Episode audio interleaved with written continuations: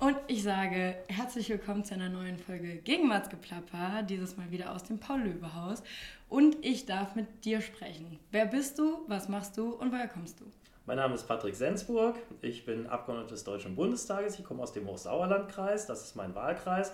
Was mache ich hier im, ähm, im, Bundestag? Wenn ich nicht Interviews gebe oder Hintergrund plappere, ähm, dann bin ich Vorsitzender des Geschäftsordnungsausschusses, bin Mitglied im Verteidigungsausschuss, im Rechtsausschuss, im Ältestenrat und auch im Parlamentarischen Kontrollgremium zur Überwachung der Nachrichtendienste. Das klingt nach einer ganzen Menge Aufgaben, die du da hast. Hat man da überhaupt noch Freizeit? Ja, irgendwie hat man gedacht, der soll ganz viel machen, dann kommt er nicht auf dumme Gedanken und äh, so ist mein Tag auch gut ausgefüllt, weil man muss die Ausschüsse ja auch vorbereiten, man muss die Sitzungen vorbereiten und als Ausschussvorsitzender muss man ja besonders vorbereitet sein, sonst ähm, tanzen einem die Mitglieder eines Ausschusses auf der Nase und das macht keinen guten Eindruck. Also so ein bisschen zeitaufreibend ist das Ganze dann schon. Dann fangen wir vielleicht da an. Wie bist du Ausschussvorsitzender geworden? Ja, entweder hatten die keinen anderen oder die haben gedacht, ähm, der könnte das ganz gut machen.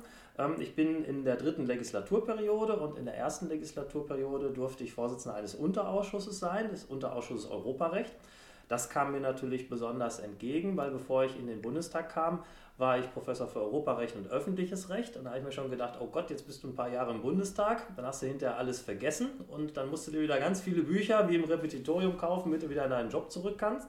Und da war ich natürlich ganz froh, dass ich äh, in einen Fachausschuss kam, der auch ein bisschen dem entsprach, was ich vorher im beruflichen Leben gemacht habe, nämlich Europarecht.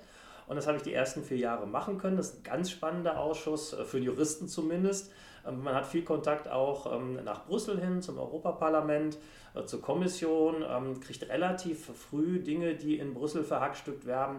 Und das war mein erster äh, kleiner Ausschussvorsitz. In der zweiten Legislaturperiode ähm, hatte ich einen ganz spannenden Ausschuss, wo ich Vorsitzender war. Das war der NSA-Untersuchungsausschuss. Der war dann nicht mehr so beschaulich und fachlich, der war ganz schön holprig, ruppig und, und ähm, aufregend.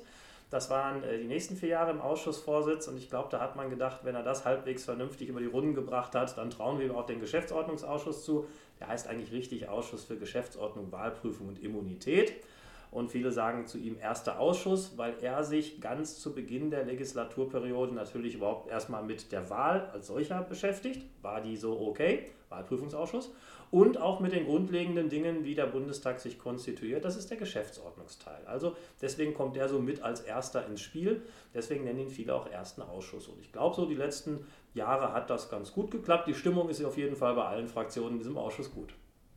Okay, und äh, ich fange dann normalerweise immer ganz bei den Wurzeln an, wie du aufgewachsen bist, wie du zur Schule gegangen bist und wann du dich für dein Studium entschieden hast. Also Wurzeln passt gut.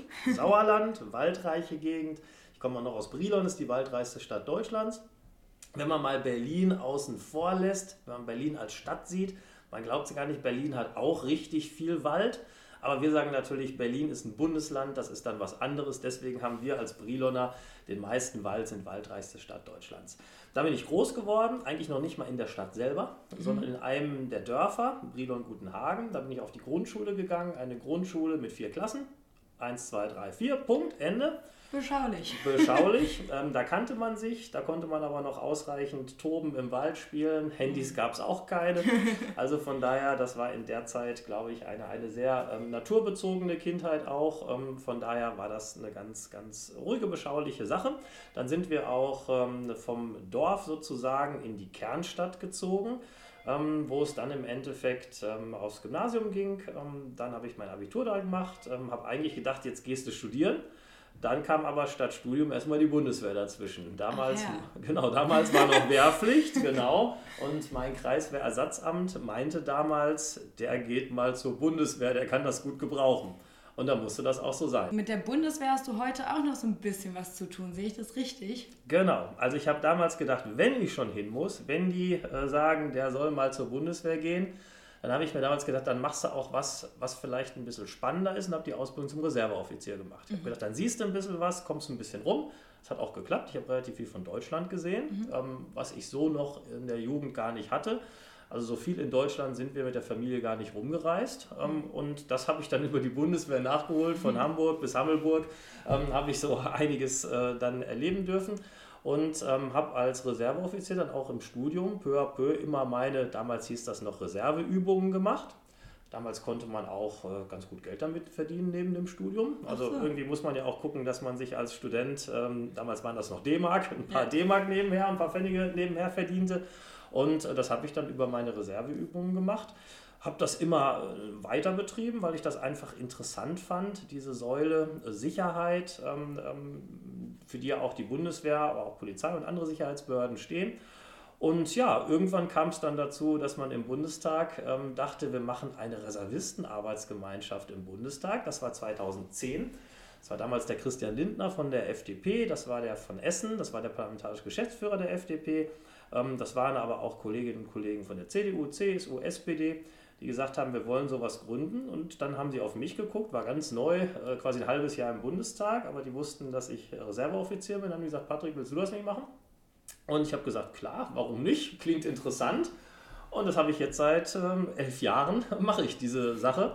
Und vor ähm, rund zwei Jahren hat der Reservistenverband einen neuen Präsidenten gesucht. Und ähm, da ist man auch auf mich zugekommen. Und seit November 2019 bin ich Präsident des Verbandes der Reservisten der Deutschen Bundeswehr, so heißt das. Langer Titel. Langer Titel, ähm, aber irgendwie muss man ja genau beschreiben, wofür dieser Verband gut ist. Und es ist ein Verband, der kümmert sich um die Interessen von Reservistinnen und Reservisten in Deutschland. Wir haben 115.000 Mitglieder, also ist kein ganz kleiner Verband.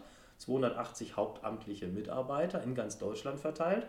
Und wir vertreten nicht nur unsere 115.000 Mitglieder, sondern die 10 Millionen Reservisten, die wir in Deutschland haben. Also tatsächlich 10 Millionen Reservisten in Deutschland. Wow, das ist eine ganze Menge. Liegt daran, dass wir früher Wehrpflicht hatten und ja, erst, erst alle jungen Männer, fast alle äh, zur Bundeswehr mussten, die nicht in Ersatzdienst machten. Und die alle haben den Status Reservist. Also mhm. Reservist ist man, wenn man nur einen Tag bei der Bundeswehr war und nicht unehrenhaft entlassen wurde. Deswegen kommt man auf die 10 Millionen. Die sind natürlich alle, ich sag mal, zwischen 18, 19 und 99. Ja, okay, ja gut. Ähm, ich habe gehört, da gibt es gerade so eine Debatte um das Alter. Genau, gut informiert. Also, ähm, die Diskussion ist, wie schaut es aus bei Reservisten, die 65 werden? Können die danach auch noch engagiert sein? Für viele ist ähm, Reservistin oder Reservist sein ein Ehrenamt. Das mhm. macht man, äh, weil man dem Land dienen will. Und da sagen viele, das kann ich auch noch mit 66 oder 67, wenn ich fit bin, ist sowieso freiwillig. Wir haben mhm. ja gar keine Wehrpflicht mehr. Überhaupt die ganzen Reservedienstleistungen sind freiwillig. Also von daher ähm, sagen wir als Verband, das soll man doch möglich machen. Wir haben zum Beispiel jetzt in Corona einen Oberstarzt gehabt, ist ein mhm. sehr hoher Rang bei, der, bei den Medizinern, der gerade pensioniert wurde dann war er Reservist und dann kam Corona und dann hat er gesagt, ey, ich kann direkt mit anpacken. Ich bin Arzt, ich habe eine riesen Erfahrung, ich kann morgen wieder mit meinen Kameraden in Uniform da stehen und Sachen machen. Ich gesagt, nee, Uniform anziehen darfst du jetzt nicht mehr. Und dann hat man mhm. monatelang überlegt, ob der nicht in der Jeans da als Contractor, als Vertragsnehmer auftreten kann. Ja, der wollte natürlich mit seinen Kameraden da stehen wie vorher, dem ging es auch nicht ums Geld. Der hatte eine gute Pension, der wollte mit anpacken und helfen. Und da stehen wir uns manchmal, glaube ich, in Deutschland einfach im Weg. Das machen andere Länder deutlich äh, pragmatischer. Und da diskutieren wir auch gerade natürlich hier im Bundestag drüber, wie soll das ausgestaltet sein, wie sind die Regelungen. Die FDP hat einen Antrag in äh, dieser Woche jetzt ähm, im Deutschen Bundestag. Da geht es genau darum, ob man die Altersgrenzen bei Reservistinnen und Reservisten aufhebt, dass sie freiwillig Dienst leisten können, wenn sie fit sind. Das muss man mhm. natürlich auch sagen. Eine körperliche Untersuchung, ob die Fitness noch da ist, das muss sein, ja. ähm, dass auch nichts passieren kann im Dienst. Ähm, aber wenn das alles vorliegt, dann meine ich auch, dann soll man äh, den Reservisten doch die Möglichkeit geben, das auch zu machen. Es ist ein Dienst fürs Land. Macht man in anderen Bereichen auch. Auch bei der Freiwilligen Feuerwehr gibt es nach oben keine Altersgrenzen mehr, bei anderen Sachen auch nicht. Ähm, und hier muss man wirklich drüber nachdenken, ob das nicht auch zielführend ist. Das soll nicht heißen, dass aktive Soldaten länger machen müssen. Berufssoldaten, die sollen auch, das ist auch nur fair, ähm, weiterhin ähm, ähm, äh, frühzeitig in Rente gehen können, aber auch die sind danach übrigens Reservisten. Und wenn sie dann noch anpacken wollen, dann ist das auch im Interesse aktiver Berufssoldaten. Das heißt, es geht um ein Dürfen, nicht um ein Müssen. Ganz genau. Es geht um ein freiwilliges Dürfen. Und es ist natürlich schön für den Staat, wenn Leute die Erfahrung haben. Und ich sag mal, jemand, der heute 65 ist, da kenne ich viele, die sind echt fit. Mhm. Die sind fit und die haben ein super Wissen, einen Erfahrungsschatz. Ich finde, den man nicht einfach abschneiden sollte im Sinne von, zack, Ende, das war's, dich wollen wir nicht mehr sehen. Ja. Also wer da noch möchte und wer auch die äh, Fitness hat, da sollten wir doch dankbar sein, dass der seinen Erfahrungsschatz äh, von vielen, vielen Jahren mit einbringt. Finde ich auch. Und woran genau scheitert das? Ja, es scheitert jetzt so ein bisschen an einer äh, gesetzlich festgeschriebenen starren Altersgrenze. Da mhm. steht halt 65 Punkt. Ach so, ja, wie so. das häufig ist. So, ganz genau. Und weil da 65 steht, dann hält man sich eben da dran. Und wer 65 und einen Tag ist, der darf eben nicht mehr. Da steht ja 65 da. Mhm. So, und jetzt äh, finde ich, äh, können wir natürlich endlos hin und her debattieren, ähm, sondern ich glaube, wir müssen eine pragmatische Lösung finden, die eben da lautet, keiner muss. Ja. Das finde ich auch richtig. Irgendwann ist auch mal Schluss und man muss seine Rente und seine Pension genießen können. Aber wer freiwillig möchte, und das kann ich beim Roten Kreuz übrigens auch, mhm. wenn ich dort mit anpacken will und helfen und in vielen anderen ehrenamtlichen Tätigkeiten auch, das Ehrenamt blüht ja in Deutschland sowieso zum Teil nur auf, weil viele Ältere die Zeit aufbringen und das Engagement, aber eben auch so fit sind, dass sie das noch machen können, mit anzupacken. Und das wünschen wir uns eben bei der Reserve auch. Mhm. Okay. Ähm, jetzt sind wir bei der Bundeswehr gelandet, jetzt sind wir bei, beim Reservistenverband, ähm, aber wir wollten noch mal ganz kurz zurück zu deinem Studium. Also mhm. wann hast du entschieden, was du studieren willst und wie war dein Abischnitt? Also wann habe ich das entschieden? Das ist eine gute Frage. Also ich wollte nicht schon immer Jura studieren. Das wäre ja auch hm. äh, tragisch, wenn, wenn, der, wenn, wenn, wenn der Fünfjährige gesagt hätte, ich wollte Jura studieren. Das soll vorkommen. Mag sein, mag sein. Also ich weiß, dass ich irgendwann, ich kann das aber nicht mehr mit ähm, ähm, ähm, so, so, ich sag mal, in, in Jahre richtig einordnen. Also irgendwann wollte ich mal Pilot werden. Also oh. Ich glaube, das wollten viele Jungs äh, ja. in jungen Jahren. Ich weiß jetzt echt nicht mehr, wie alt ich da war, aber Pilot war so der Traumberuf. Aber irgendwann ebbte das so ab. Irgendwann mhm. erschien mir das doch nicht mehr so der, der, der Lebensinhalt äh, generell zu sein. Und ich glaube, so in der Oberstufe da wuchs so der Gedanke, Jura könnte ein ähm, spannendes Studium sein. Und ich glaube, so ein bisschen schuld daran ist mein Bio-LK-Lehrer. Bio. Bio. Nicht, weil der so schlecht in seine Bio-Stunden gemacht hat, ganz im Gegenteil. Der war ein, ein ganz, ganz toller äh, Lehrer. Und er hat ähm, immer in den Pausen und teilweise auch vor den Doppelstunden, hat er ähm, aus der FAZ, da gab es äh, einen Teil, ähm, Wissenschaft und Technik mhm. und da hat er immer die naturwissenschaftlichen Dinge mit uns diskutiert, tagesaktuelle Presse. Und das war halt so über den Tellerrand hinaus guckend mhm. und ich habe gedacht, Mensch, das ist eigentlich schön, das ist allgemeinbildend. Das ist ja. nicht nur irgendwie ein kleiner Korridor, in Anführungsstrichen nur Biologie und am besten von der Biologie nur Molekularbiologie mhm. oder irgendwas, sondern das geht wirklich in die Breite und ich hatte da den Gedanken, ich möchte etwas machen, was eine ziemliche Breite hat, sodass man sich nicht frühzeitig festlegen kann und den Rest des Lebens festgelegt ist.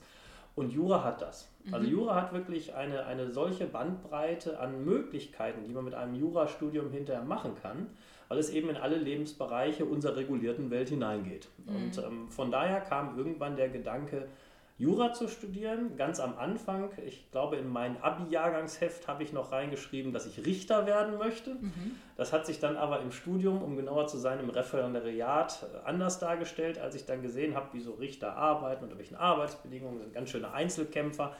Die Ausstattung an deutschen Gerichten vom PC zur Infrastruktur und Mitarbeiter ist auch nicht immer nur glorreich. Mhm. Ähm, da habe ich gesagt, ach, ich weiß nicht, ob es Richter sein will.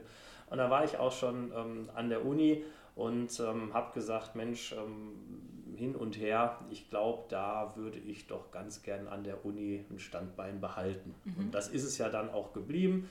Ähm, nach meinem äh, juristischen Staatsexamen war ich wissenschaftlicher Mitarbeiter an der Uni, habe promoviert, war dann sechs Jahre Anwalt und bin dann aber zurück an die Hochschule gegangen und hatte eine erste Professur an der Hochschule des Bundes. Also so ist das äh, dann gekommen. Okay, und worüber hast du promoviert? Äh, promoviert habe ich über Zielvereinbarungen zwischen Rat und Bürgermeister, ah. sogenannte Verwaltungskontrakte.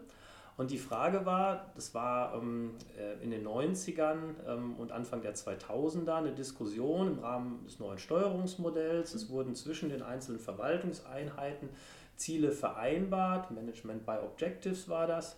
Bei der Bundeswehr gibt es sowas äh, übrigens schon lange. Das ist das Prinzip der inneren Führung. Mhm. Ähm, und äh, von daher ist das auch irgendwann über die Betriebswirtschaft, über die Managementtheorien auch in die Verwaltung gekommen unter dem Begriff neues Steuerungsmodell. Und man hat insbesondere zwischen ähm, den Räten, die zwar auf der kommunalen Ebene auch Exekutive sind, aber nichtsdestotrotz ist es doch eine Art parlamentarisches Gremium, ein Stadtrat Und äh, der Rat hat natürlich auch äh, als zentrales Recht das Haushaltsrecht. Ähm, dann eine Vereinbarung mit der Exekutive und als Kopf der Exekutive den Bürgermeister geschlossen, wofür in einem Jahr es den Haushalt, das Budget gibt und die Einzelleistungen wurden dann abgebildet, sogenannte Zielvereinbarung. Die Frage war, und auch die Frage meiner Doktorarbeit, welchen Rechtscharakter hat denn so ein Ding? Mhm. Ist das ein Vertrag im Sinne des BGB nach 433 BGB? Ich hoffe, im BGB ist das immer noch 433. Nach der Schuldrechtsreform für alle Juristen habe ich mich ausgeklingt, bin Öffentlichrechtler. Ähm, also würde man da eher sagen, ist es ein öffentlich-rechtlicher Vertrag mhm. ähm, nach dem Verwaltungsverfahrensgesetz oder ist es ähm, was anderes? Also man kann da die einzelnen möglichen Rechtsformen untersuchen. Und ich habe dann im Schluss gesagt, das ist ein bisschen was, ähm, wie ähm, etwas, äh, nicht wie im Vertrag, aber äh, wie etwas quasi Gleiches, wodurch ähm, im Grunde ähm, das Vertrauen, man kann dann Organvertrauen und das Verhältnis von Organen untereinander untersuchen. Ähm, viele, die Jura studieren, kennen den Klassiker des Organstreitverfahrens. Ähm, alle, die jetzt in der Examensvorbereitung sind, äh, da klingelt sofort die Musik, klassischer Klausurfall. Da weiß man, dass die Organtreue eine wesentliche Rolle spielt und selbst wenn es kein öffentlich-rechtlicher Vertrag ist, aber man so etwas vereinbart als Agreement, dann wird die Organtreue zwischen den kommunalen Organen ähm, sicherlich äh, so viel Festigkeit statuieren, dass nicht ein Organ irgendwann sagt, ach, da fühle ich mich gar nicht mehr dran gebunden, ich hau das Geld jetzt einfach für was anderes raus. Mhm. Also über das Prinzip der Organtreue und ähm, ähm, des Agreements kommt man zu einer Bindung auch an solche, ich sag mal, Vereinbarungen sui generis, wie ich sie genannt habe. Das ist immer so, wenn der Jurist nicht weiter weiß, nennt das sui generis. Was bedeutet das? Eigene Art eigene Art. Also das ist sowas, sowas wie das eben noch nicht gibt. Mhm, okay. Damit zieht man den Kopf immer so ein bisschen aus der Schläge. Klingt gut. Das hast du auch mit deinem Abischnitt gemacht, den will ich immer noch wissen. Achso, 2,6. 2,6 so, okay. ist der Abischnitt ähm, mit äh, Fächern wie ähm, Biologie, Erdkunde, Sport und Deutsch. Uff. Ach ja, NRW, da gibt es vier äh, Prüfungsfächer. Ne? Ganz genau, es gibt vier Prüfungsfächer, wobei das vierte, also Sport, kein schriftliches ist, sondern eine mündliche Prüfung hat und einen praktischen Teil. Ähm, hat aber noch andere Fächer im Abi. Mhm.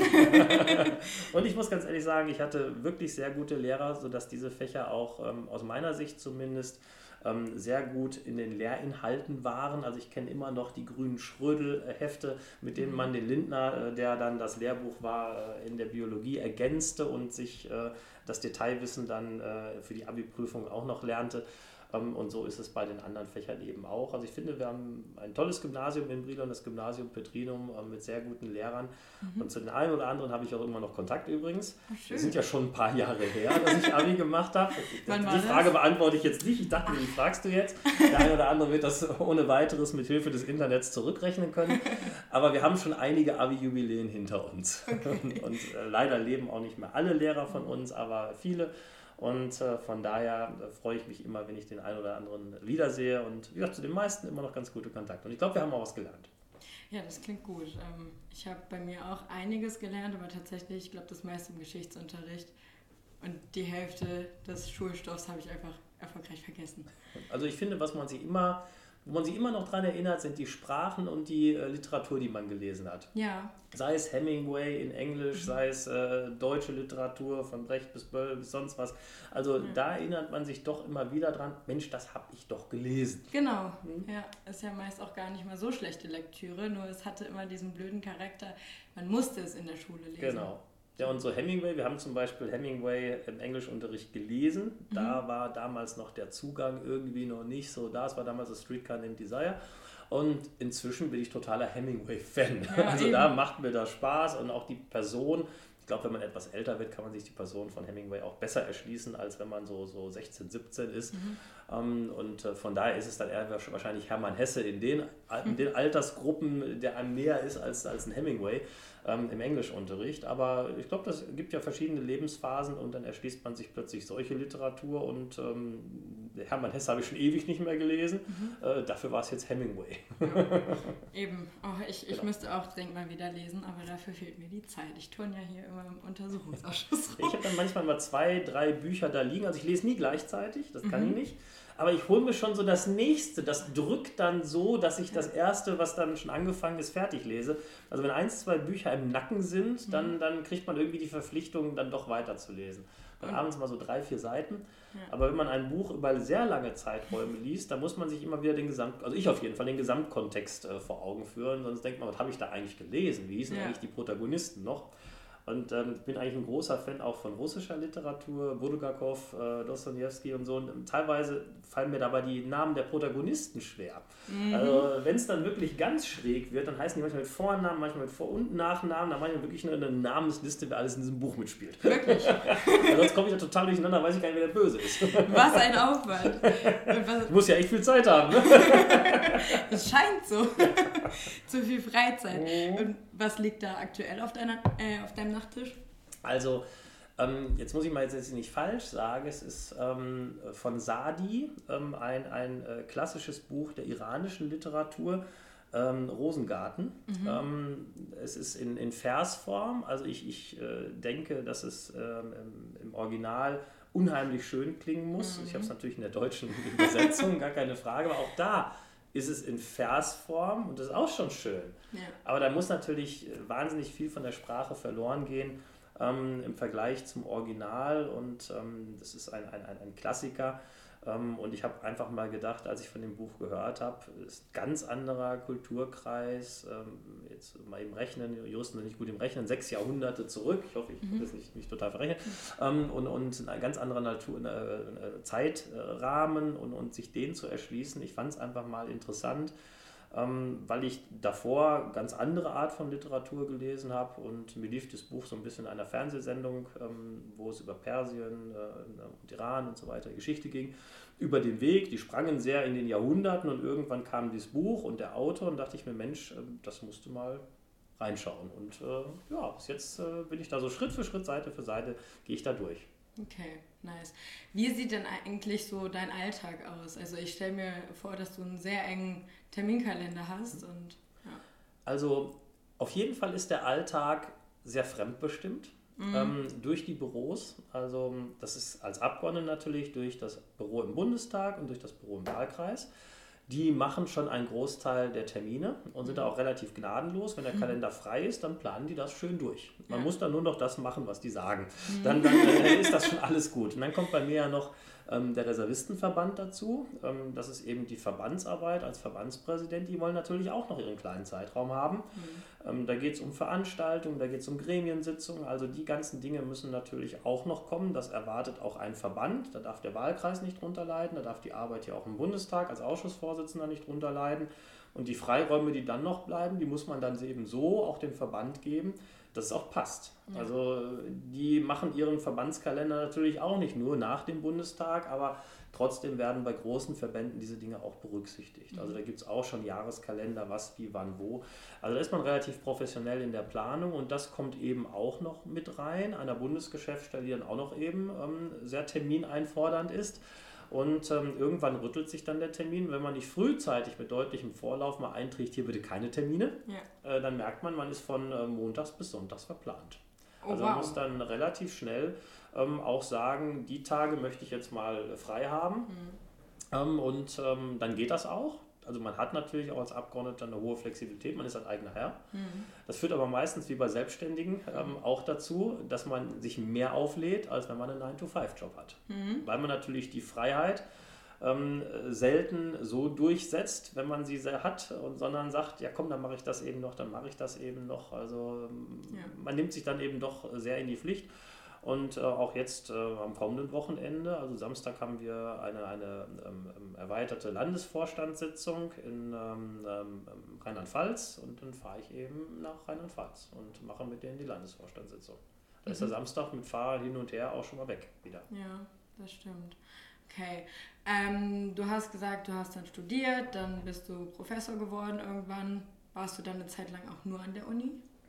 Ähm, ja, also 2006 habe ich meine erste Professur gehabt in der Hochschule des Bundes ähm, im Bereich Kriminalpolizei. Ähm, die Hochschule des Bundes ist der Ausbildungsträger für den gehobenen Dienst der Bundesverwaltung. Mhm. Da gibt es ja relativ viel. Ich sage mal, von unserem kleinsten Fachbereich, dem Wetterdienst, ähm, bis hin zum größten der Bundespolizei, Ach. bilden wir den gehobenen Dienst der Bundesverwaltung aus. Ja. Wir bilden auch teilweise den höheren Dienst aus. Das ist jetzt unterschiedlich von den Bedarfsträgern her, also im Bereich der Polizei, sage ich mal, Bundespolizei, Kriminalpolizei, BKA, ähm, den Anfang und dann geht es an die Deutsche Hochschule der Polizei. Ähm, und die machen dann den Rest, dass man dann in den höheren Dienst kommt ähm, des, der, der Polizei. Ähm, da war ich, das ist dann in Wiesbaden, da wo das BKA auch sitzt, mhm. ähm, war also beim Bundeskriminalamt beschäftigt, als Professor lustigerweise, ähm, für die Ausbildung, die, die Hochschulausbildung ähm, unserer Kommissaranwärter mhm. und habe das zwei Jahre gemacht und fand das auch total spannend, ausschließlich. Und war auch ein spannender Einblick, weil man das ganze Bundeskriminalamt mit allen Standorten sieht. Meckenheim, ähm, natürlich Wiesbaden als Zentrale, aber auch Berlin. Auch mhm. in Berlin gibt es ja einen schönen Standort für, für das Bundeskriminalamt. Ähm, und ähm, von daher habe ich einen Großteil der einzelnen Abteilungen, äh, Gruppen und Referate wirklich auch sehen können. Ich hatte die große Chance damals unter dem Präsidenten Zirke, dann wirklich so eine Art Umlauf, Rundlauf machen zu können, bevor ich richtig loslegen äh, sollte, dass ich mal das Amt wirklich von vorne bis hinten kennenlernte. Und ähm, zurzeit, ich kenne immer noch einen Großteil ähm, der Beamten im Bundeskriminalamt aus dieser Zeit. Das ist ganz spannend. So, und dann bin ich ähm, 2008 gewechselt, wieder zurück nach Nordrhein-Westfalen, an die Hochschule der Polizei und öffentliche Verwaltung Nordrhein-Westfalen, mhm. weil die mir einfach ein unschlagbares Angebot gemacht haben. Und ich dann gesagt habe, wenn das die Hochschule des Bundes nicht macht, dann, so ist das bei Professoren, dann, ähm, äh, wenn die einen Ruf kriegen, verhandeln die und dann äh, suchen die sich die Hochschule, die etwas mehr bietet weil die erste Professur auch immer befristet ist heutzutage und dann will man natürlich auch eine unbefristete Professur haben. Die zweite war dann unbefristet in Münster. Mhm. Und ähm, das war 2008. Ähm, auch da äh, volle Konzentration auf die Professur. Und damals hörte dann Friedrich Merz auf ah. ähm, im Bundestag und die CDU Moos-Sauerland-Kreis suchte einen Nachfolger und kam auf mich. Und dann habe ich Ende 2009 ähm, ähm, gesagt, das mache ich und bin dann eben gewählt worden, das erste Mal im September 2009 in den Deutschen Bundestag. Mhm. Stichwort Friedrich Merz, der will ja jetzt auch wieder hierhin, richtig? Genau. Wie geht es denn dann bei dir weiter? Also er ist jetzt für den Wahlkreis wieder nominiert worden. Also mhm. Friedrich Merz ist der Kandidat für den Hochsauerlandkreis. Da haben wir so ein bisschen gebettelt, würde man heute sagen, mhm. weil ich sage, ähm, Friedrich Merz ist ein super Politiker, das meine ich wirklich. Er ist äh, rhetorisch gut, er bringt die Dinge auf den Punkt. Aber auch dann sage ich natürlich nicht direkt, da gehe ich weg, wenn er kommt. Sorry, ich bin ja auch mhm. Westfale. Ne? Ähm, so wieder dann auch nicht. Und dann musste er eben gegen mich antreten ähm, in einer Zeit, wo die Union wirklich, ich sag mal, so eine kleine zerrupfte Henne war. Ähm, mhm. Wir haben da keinen äh, Kanzlerkandidaten gehabt, wir haben in mehreren Phasen unsere Parteivorsitzenden bestimmt, das war endlich, naja, gut, aber da hatten wir keinen Kanzlerkandidat, dann klappte das erstmal alles nicht ähm, mit den Corona- äh, Sachen von Impfung bis Masken bis sonst was. Dann hatten wir die mhm. Maskenskandale und dann waren wir ich sag mal, irgendwo bei ähm, ähm, Meinungsbefragungen, keine klassischen Umfragen, die sahen uns bei 21 Prozent. Also in hm. so einer Stimmungslage hatte ich dann äh, die Situation, gegen Friedrich Merz antreten zu müssen, der natürlich sagte, hey, das muss ich wieder richten, ich nehme mich in die Pflicht und so weiter und so fort. und äh, deswegen hat der Sauerlandkreis entschieden, jetzt müssen wir den Friedrich Merz ins Rennen schicken und jetzt müssen wir mal gucken, was ich mache. Dann schauen mhm. wir mal. Also jetzt äh, werden wir erstmal abwarten, wie die Bundestagswahl läuft. Da haben wir jetzt ähm, mit den Ergebnissen in Sachsen-Anhalt ein bisschen Rückenwind bekommen. Mhm. Viele haben ja schon gedacht, oh, ob die Union sich nochmal aus den Umfragewerten ein bisschen hocharbeitet, wird das noch was? Ich glaube, das ist möglich. Mhm. Ähm, das ist jetzt auch für uns gut gewesen, dass wir keinen Dämpfer hatten. Ich glaube nicht, und das sehen, glaube ich, alle Parteien so, ähm, dass eine Landtagswahl alles entscheidet, dominiert auch gerade in kleinen Bundesländern gibt es da immer individuelle Situationen. Hier glaube ich ein, ein, ein starker, ruhiger, besonnen, aber beliebter Ministerpräsident, der eine Rolle spielt und vieles andere auch. Aber trotzdem wäre ein, ein schlechtes Wahlergebnis sicherlich, äh, ich sag mal, Ausgangspunkt für kontinuierliche Diskussionen gewesen, was mhm. es jetzt nicht ist. Trotzdem, ähm, das Wahlergebnis wird bundesweit wahrscheinlich in den nächsten Wochen wieder in Vergessenheit geraten. Ich hoffe, dass das die in Sachsen-Anhalt gut machen, was die Koalitionsgespräche betrifft, mhm. dass sie dann eine stabile demokratische ähm, Koalition hinkriegen. Und dann müssen wir, und das gilt für alle Parteien, natürlich wieder auf die Bundestagswahl gucken Und die spielt eben nicht nur in Sachsen-Anhalt, sondern in allen anderen Bundesländern auch. Und von daher wird dann, ähm, wenn die Bundestagswahl entschieden ist, sicherlich auch mal geschaut werden, äh, welche Aufgaben ich wahrnehmen kann. Okay, das heißt, aber dafür muss die Union natürlich auch erstmal eine Regierung sein. Ja, aber das heißt, noch ist alles offen. Ja, noch ist alles offen und ich bin ja ein politischer Mensch. Ich habe ja A noch meine Professur, ähm, mhm. mit der ich auch gern was mache. Und so ein paar Sachen habe ich mir auch als Professor äh, immer beibehalten. Ich bin auch Herausgeber eines Journals, mhm. ähm, mache das ein oder andere noch an Büchern. Ich habe ja mehrere Lehrbücher, die ich dann auch immer alle Jubeljahre mal in die neue Auflage bringe. Mhm. Also sowas mache ich schon noch ganz gerne. Wenn man sonst nichts zu tun hat. Wenn man sonst nichts zu tun hat, äh, wenn man keine Bücher lesen will, dann schreibt man welche. Also so viel sitzt jetzt auch nicht. Ähm, aber ähm, so ist eben auch noch da ein festes Fundament. Ich habe einen mhm. guten Job, aber äh, wenn ich mich politisch betätigen kann, wenn die Möglichkeit nach der Bundestagswahl besteht, mache ich das gerne. Und ich habe ja auch so meine Schwerpunktbereiche, das ist gerade innere und äußere Sicherheit, das sind die Nachrichtendienste. Mhm. Und ähm, über meine Tätigkeit an der Hochschule sind das auch, ich sag mal, die Themen ähm, des Europarechts und der Sicherheit. Also europäisches Sicherheitsrecht ist so mein Schwerpunktgebiet. Okay.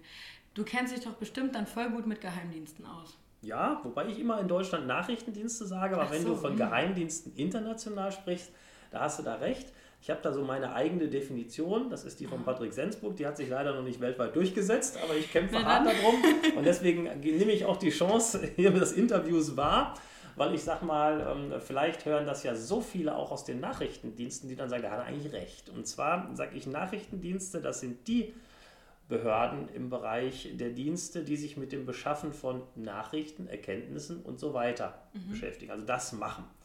Das finde ich auch okay. Das haben ganz, ganz viele Staaten, die sagen, für unsere Regierung brauchen wir ein unabhängiges, ähm, ähm, eine unabhängige Institution, die uns mit dem Hintergrundwissen versorgt. Mhm. Also denk mal an den Fall Syrien, als dort ähm, nach dem arabischen Frühling in Syrien ähm, ähm, das rauf und runter ging.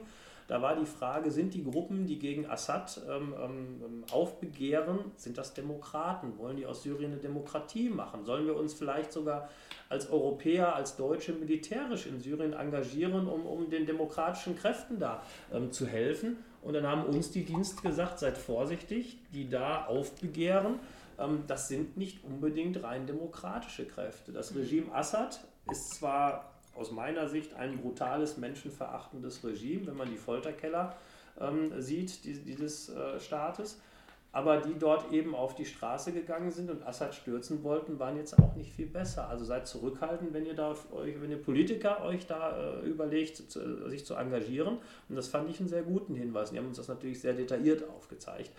Und solche Hintergrundbilder, Detailinformationen, die muss erstmal jemand zusammenstellen. Es gibt teilweise wirklich exzellente Journalisten, Berichterstatter vor Ort, die das können. Aber das kann man natürlich nicht ähm, ich mal, sicher sein, dass immer einer da ist. Mhm. Also mit Pech war in Syrien gerade keiner. So, ja. Und dann, dann braucht man eben auch die Informationen.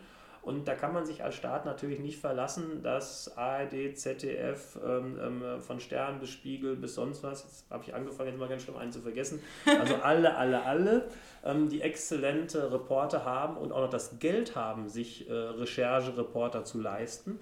Ähm, äh, man kann eben nicht ähm, sagen, ich bin sicher, dass die schon überall sind und mhm. die dann auch für ein Hintergrundgespräch mit der Bundesregierung da sind und uns mal aufklären, was im Kongo gerade passiert. Also da sind Nachrichtendienste, glaube ich, sehr wichtig und die das machen, Informationen beschaffen für die Regierung, die nenne ich Nachrichtendienste. Geheimdienste sind für mich etwas mehr, die führen auch verdeckte geheime Operationen bis hin zu gezielten Tötungen. Wow. Also die bringen Leute irgendwo um. Ja. Äh, denk an den Mord im Tiergarten, der von einem russischen Geheimdienst beauftragt worden ist. Wann war das? Ähm, oh Gott, das ist jetzt anderthalb Jahre, oh Gott, die Zeit vergeht so schnell. Äh, Kongaschwili ist anderthalb Jahre her, glaube ich. Ähm, okay. Ähm, müsst jetzt nochmal genau gucken. Ja. Ähm, wo man ja den Täter gefasst hat. Der sitzt, mhm. in, unter, der sitzt in, in Haft und der Prozess läuft und ähm, der Generalbundesanwalt hat hier eindeutig ähm, die Bezüge zu russischen Nachrichtendiensten nachgewiesen. Oder denk an den Fall Skripal, mhm. ähm, wo ja noch die Täter dann im russischen Fernsehen ähm, ähm das Ganze verhöhnt haben, haben gesagt, ach, wir waren doch nur Touristen und haben schöne Fotos gemacht. Mhm. Ähm, also von daher, klar, es gibt Dienste, die töten, aber jetzt der Fairness halber, da gehört Amerika auch dazu, da ja. gehört Israel dazu, da gehören viele andere Staaten der Welt zu, die sich herausnehmen dass ein Geheimdienst irgendwo hinfährt und den Unliebsamen mal eben aus der Welt schafft. Mhm. finde ich, äh, muss man ganz flapsig sagen, nicht okay. Äh, es ist völkerrechtswidrig, es ist auch ähm, ähm, ähm, nicht akzeptabel. Und ich sage mal, da finde ich schon einen Unterschied. Hat man einen Nachrichtendienst, das wird völkerrechtlich, historisch als Gewohnheitsrecht akzeptiert. Mhm. Übrigens ist Nachrichtentätigkeit trotzdem in den Ländern, wo spioniert wird, immer verboten. Also mhm. ich kenne keinen Staat der Welt, der es erlaubt, dass ein anderer Staat bei ihm rumspioniert. Ja. Wir in Deutschland haben da einen Straftatbestand für im Strafgesetzbuch. Mhm. Ähm, deswegen, es hat sich aber als Völkerrecht etabliert, dass alle Staaten Nachrichtendienste haben und bei anderen rumschnüffeln. Und wenn man dann erwischt wird, dann kommt man ins Gefängnis, wird aber irgendwann ausgetauscht. Mhm. Ich sage es immer, der James Bond, der irgendwann bis zur Pensionsgrenze kommt, kriegt einen Orden. Ja. Ähm, wenn er es denn dann schafft, wenn er äh, erwischt wird, wird er erstmal eingesperrt und wahrscheinlich gegen seinen ähm, ähm, Gegenspieler irgendwann ausgetauscht, wie auf der Kliniker Brücke früher. Ja, ähm, so, es hört dann aber aus meiner Sicht irgendwann auf, wenn sich Dienste oder Regierungen herausnehmen, irgendwen einfach zu exekutieren. Mhm denke auch an den äh, unheimlich schlimmen Fall Khashoggi im mhm. ähm, ähm, ähm, saudi-arabischen Konsulat in Istanbul, wo ähm, jemand wie Prinz Salman äh, einfach anordnet, einen ihm unliebsamen Regimekritiker ähm, auf bestialische Weise umzubringen. Mhm. Das sind Dinge, wo ich meine, ähm, da gilt es A zu unterscheiden und B wäre es auch schön, wenn die internationale Community vielleicht ausgehend von Europa oder von den Vereinten Nationen sowas auch versuchen würde zu ächten. Mhm. es gibt, wenn ich Krieg habe, äh, klare Eingrenzung, wer ist Kombatant, wer trägt eine Uniform, wer ist Zivilist, wer ist zu schützen oder wer ist eben nicht zu schützen. Aber ich kann nicht einfach irgendwo in Friedenszeiten in Land gehen und habe ein Recht, irgendwen umzunieten. Das ist Mord. Und ich glaube, das ist in allen Ländern Mord. ähm. Und von daher fände ich es eigentlich sehr schön, wenn ähm, wir irgendwann dazu kämen, dass wir kleine Schritte machten ähm, und sagen, es gibt irgendwo auch Grenzen, auch bei Nachrichtendiensten und Geheimdiensten speziell. Mhm, aber ist das mehr ein Wunsch oder ist das ein realistischer Das ist schwer, das ist total schwer, weil mhm. ich hatte ja gewisse große Staaten genannt. Mhm. Das sind alles Staaten, also teilweise Staaten, die im UN-Sicherheitsrat sitzen. Ähm, das sind Staaten, die da auch nichts mitmachen, weil sie das als äh, gängige Praxis akzeptieren. Ähm, äh, trotzdem lohnt es sich, glaube ich, dafür einzutreten, weil gerade in dieser Differenzierung zu sagen, okay, Nachrichtendienste, das akzeptieren wir irgendwo, mhm. aber trotzdem gibt es nachvollziehbare Grenzen, was nicht mehr geht. Ja. Ähm, ich glaube, wenn man so differenziert sagt, kriegt man da schon Zustimmung für weil ich kann, also wir haben Recht, also wir sollten Rechtsstaatlichkeit haben, haben wir leider nicht in allen Ländern auf der Welt, gar keine Frage, aber die Rechtsstaaten sind, sollten sich dafür auch einsetzen, dass das weltweit so gehandelt wird. Also das gezielte Tötung von unliebsamen Personen ist ein Mord und den kann ich nicht tolerieren, auch wenn es ihn, wenn staatliche Institutionen ihn durchführen, dann halte ich es für noch schlimmer. Ja verstehe ich. Also ja, ist natürlich. Ist eigentlich normal, krass, ne? Ja, aber, eben, aber trotzdem findet äh, nach meinem subjektiven Gefühl es in letzter Zeit immer mehr äh, statt, dass sich äh, Staaten, teilweise bestimmte Staaten, so etwas herausnehmen. Und mhm. wenn wir uns die Medienlandschaft der letzten Jahre angucken, werden wir viele Fälle finden, ich habe gerade mal so ein paar Prominente gesagt, ähm, wo dieses einfach stattfindet außerhalb von kriegerischen, militärischen Auseinandersetzungen. Ja. Wenn ich im, im, Kriegszustand bin, ist das was anderes. Ich will nicht sagen, dass das was Schönes ist. Krieg ist eines der schlimmsten Dinge auf der Welt, deswegen gilt es ihn auch zu vermeiden.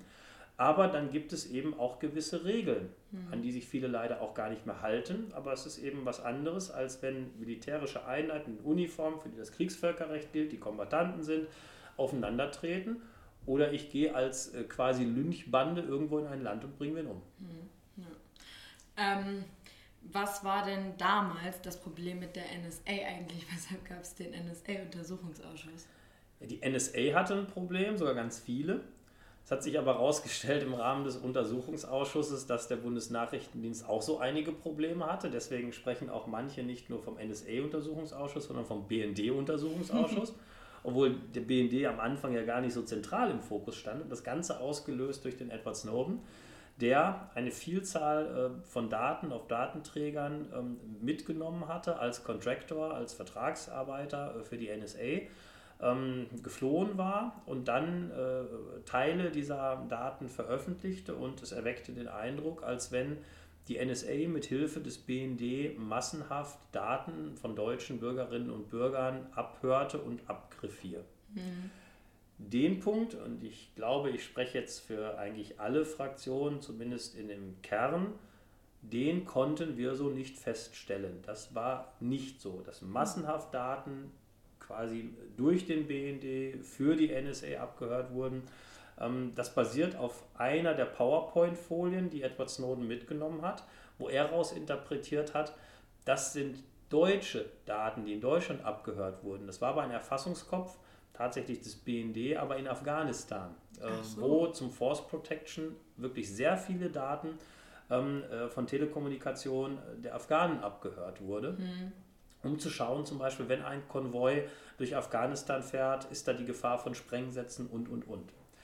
Was aber dann, ähm, ich sage mal, offenbar wurde, und das hatte jetzt Snowden gar nicht so im Kern gesagt, aber das wurde uns, weil wir das nachprüften äh, mit dem massenhaften äh, Datenabhören, was uns dann aber gewahr wurde, dass äh, die amerikanischen Dienste dem Bundesnachrichtendienst Suchbegriffe, sogenannte Selektoren, unterspielten. Mhm von Politikern vielleicht die Nummern oder von EU-Institutionen oder was auch immer.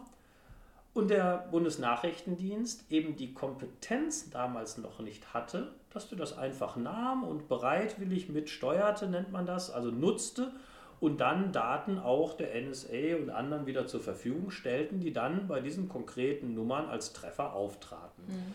Der Bundesnachrichtendienst hatte in den 90ern, Anfang der 2000er, was den Bereich äh, SIGINT, also Signal Intelligence, mhm. das ist das Abhören und Erfassen von Daten. Früher war das Funk und Telefon, heute ist das ähm, Mobiltelefonie, Glasfaser, das ist alles halt ein bisschen moderner geworden. Da war der BND nicht so richtig, ich sag mal, en, en vogue, der war nicht so mhm. richtig ajour, der, der, der hinkte hinterher. Ja. So, und ähm, fit wurde er dann mit Hilfe der amerikanischen und britischen Partner, mhm.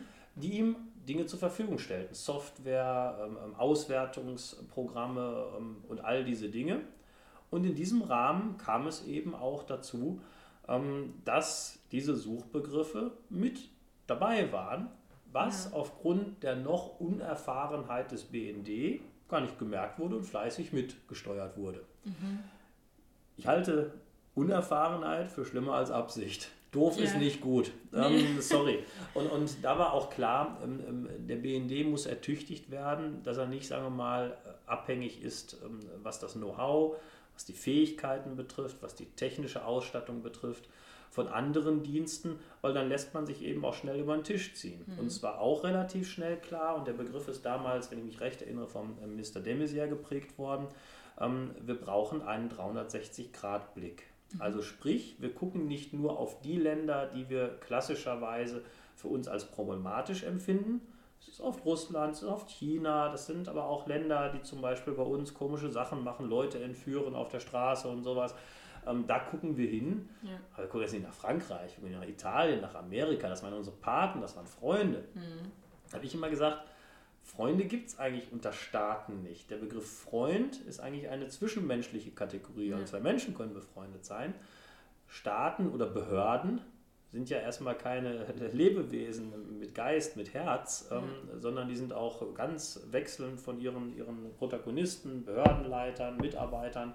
Ähm, von daher sage ich immer, die haben Interessen, die definieren mhm. sie in der Regel auch in den Profilen in, in, in und so weiter.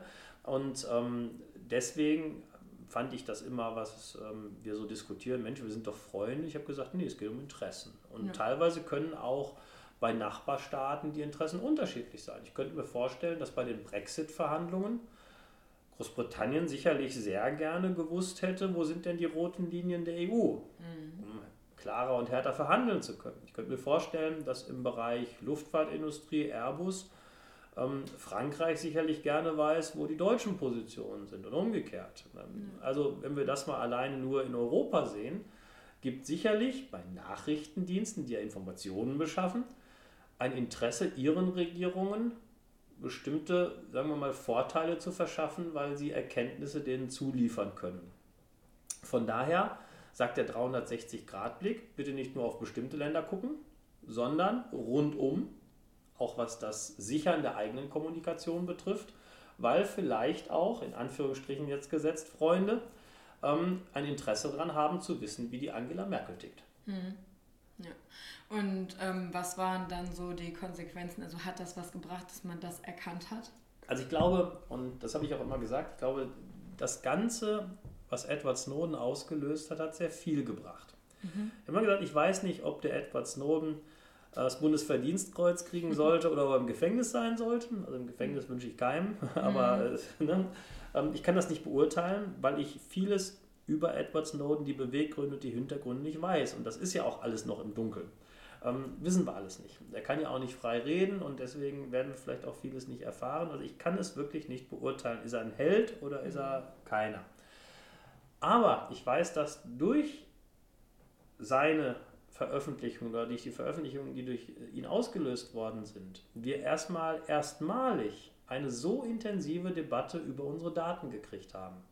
Die war ja vorher gar nicht da. Wir sind ja quasi völlig sorglos mit unser aller Daten umgegangen, wir Privatpersonen, was wir alles bei Social Media einstellen und so weiter, Firmen, Unternehmen. Es ging seitdem plötzlich eine Riesendiskussion auch im Mittelstand los. Wie sichern wir eigentlich unsere Firmengeheimnisse, Innovationen, mhm. Erfindungen? Also ich hab, mir hat damals eine Firma berichtet, die äh, bei mir aus dem Wahlkreis elektronische äh, Geräte macht. Ich muss jetzt etwas veranonymisieren, damit man sie nicht rausfinden kann. Gott sei Dank ist es eine sehr mittelstandstarke Region, die viele Firmen dieser Art haben.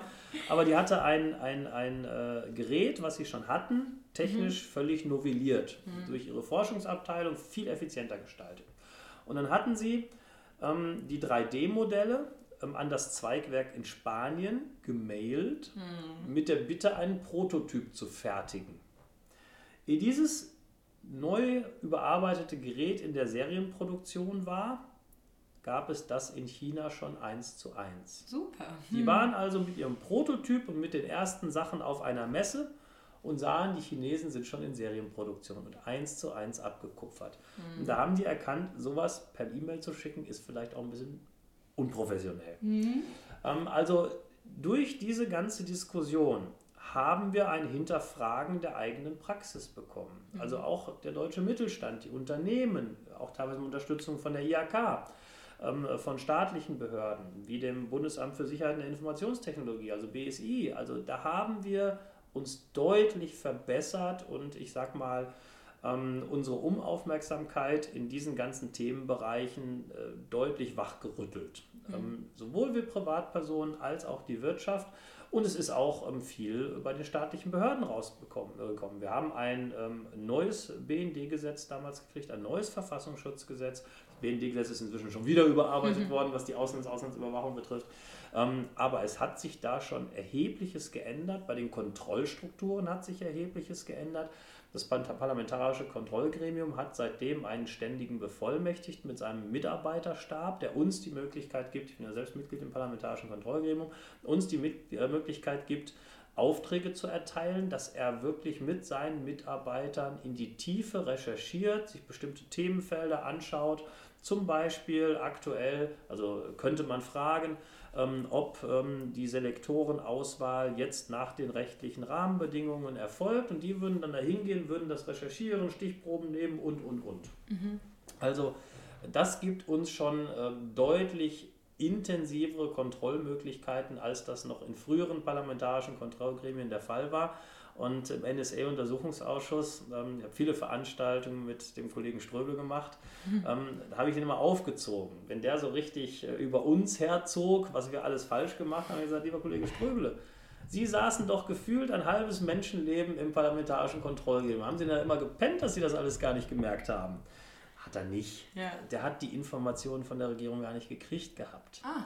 Ja, na klar. Also der war natürlich da und wer Ströbele kennt, weiß, dass der natürlich auch äh, fragt und nachbohrt. Aber wenn er das gar nicht kriegt, dann merkt das natürlich nicht. Und mhm. wir haben jetzt damit ein Instrument mit dem ständigen Bevollmächtigten, der uns dann wirklich fast ermittelnd ähm, diese Fragen ähm, beantwortet, indem er dann zu den Diensten geht und die wirklich ähm, mit einem klaren Untersuchungsauftrag auf links dreht. Mhm. Und dann gibt es einen Bericht hinterher des ständigen Bevollmächtigten, den debattieren wir dann im, im parlamentarischen Kontrollgremium und machen dann auch ab und zu mal einen Bericht, den wir sogar öffentlich machen, wie mhm. Ende letzten Jahres, äh, am 10. Dezember, wo wir unsere Stellungnahme ähm, zur Sicht ähm, Schattenarmee, äh, rechtsextreme Netzwerke in der Bundeswehr dann auch öffentlich gemacht haben. Also mhm. da haben wir fast anderthalb Jahre untersucht, ja. intensiv, mit, auch mit Unterstützung des ständigen Bevollmächtigten. Und dann haben wir, das macht das Parlamentarische Kontrollgremium sehr selten, ähm, auch äh, einen einstimmigen Bericht äh, veröffentlicht. Meistens ist ja alles geheim, was wir machen. Aber da haben wir gesagt, das wollen wir jetzt mal in einer Stellungnahme öffentlich machen. Die kann man auch abrufen auf der Webseite des Deutschen Bundestages. Wir sind zum Ergebnis gekommen, getragen von allen Fraktionen, es gibt keine Schattenarmee in Deutschland und auch keine rechtsextremen Netzwerke in der Bundeswehr. Es gibt aber Extremismus in der Bundeswehr. Die kennen sich auch teilweise, es gibt Kennverhältnisse, ähm, aber es gibt eben keine Netzwerke im Sinne eines festen Netzwerks. Ja. Ähm, der eine kennt den aus der beruflichen Welt, der andere kennt den aus dem Turnverein. Also das ist so, aber dass wir dort äh, quasi eine, eine verborgene Armee äh, von vernetzten Extremisten ähm, in der Bundeswehr oder unseren Sicherheitskräften haben, haben wir doch nach zwei Jahren Untersuchung und das sieht die Linke genauso wie die Union und das zeigt so ein bisschen, so ganz falsch kann es eigentlich nicht sein, ähm, ähm, äh, so herausgearbeitet, was das Thema Rechtsextremismus kein Stück kleiner macht. Mhm. Also jeder Rechtsextremist in den deutschen Sicherheitsbehörden ist eine Gefahr und ist auch für die Sicherheitsbehörden ähm, eine riesige Belastung und für unseren Staat auch. Aber ich finde es schon wichtig, äh, die Erkenntnis, dass wir derzeit nicht von Netzwerken reden. Das heißt nicht, dass man nicht vorsichtig sein sollte, dass es sowas mal irgendwann gibt. Mhm. Ähm, aber das heißt eben auch, ähm, dass wir eben mit dieser Erkenntnis dann in den Sicherheitsbehörden schauen, wie wappnen wir sie auch gegen Extremismus, gegen die Einflüsse. Sicherheitsbehörden, die Mitarbeiterinnen und Mitarbeiter haben es auch nicht immer leicht. Mhm. Also von daher sind auch vielen ausgesetzt, wenn man mal in Berlin äh, Demonstrationen sitzt, sieht.